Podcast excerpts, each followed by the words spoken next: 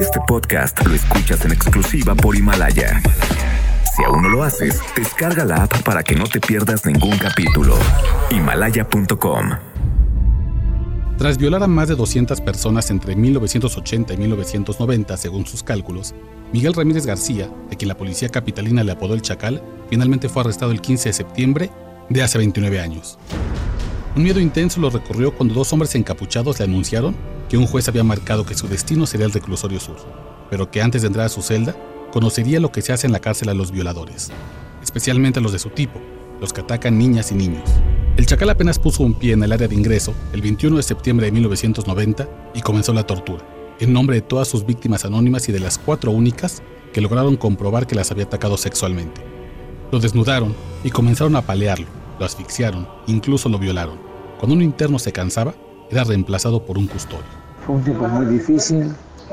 Ahí sí me torturaron los internos, algunos custodios que también hicieron escáner de mi persona. Una mujer trabajadora ahí me deshace la espalda, a puro garrotazo me agarró. Los internos me pegaban con garrotes. Y de ahí me pasan para el área de ingreso, donde cuando llego los internos me empiezan a pegar de una manera fea, a patadas, con garrotes. Me dieron como 15 golpizas.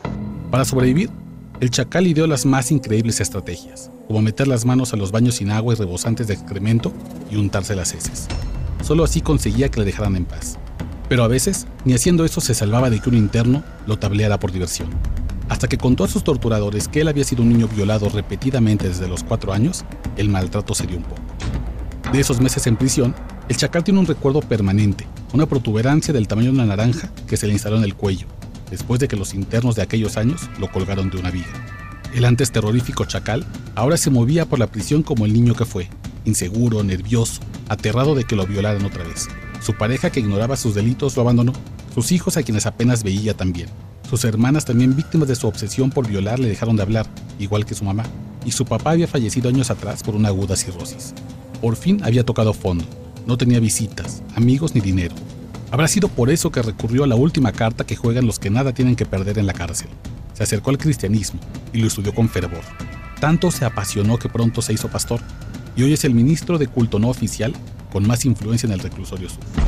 Creo que a veces juzgamos por juzgar ¿sí? y no entendemos que, que la, en la vida hay detonantes. Los niños saben mi historia, eh, me ven otra persona, me tienen confianza los hijos de los hermanos que se congregan conmigo y eso me da a mí una perspectiva de, de que algo se puede hacer.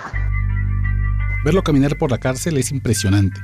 Ya no es más el chacal, sino el pastor Miguel, un líder espiritual cuyo historial como violador de niñas, de niños, mujeres, hombres, es conocido por internos y custodios y todos se le cuadran con respeto.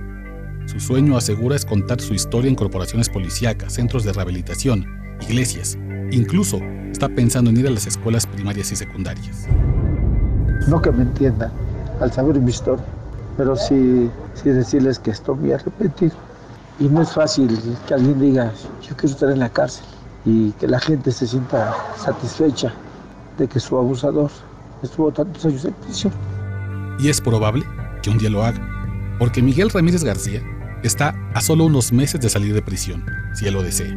Sus años en la cárcel y su comportamiento lo hacen candidato a una preliberación. Más temprano que tarde, será un hombre libre y podrá pasearse entre nosotros.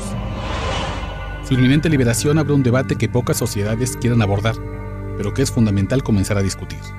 ¿Qué hacemos con los delincuentes sexuales que ya han cumplido con lo que la justicia les pidió?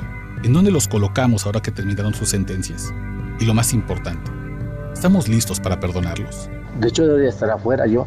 Ya cumplo con la normatividad, tengo bases legales para irme de este lugar.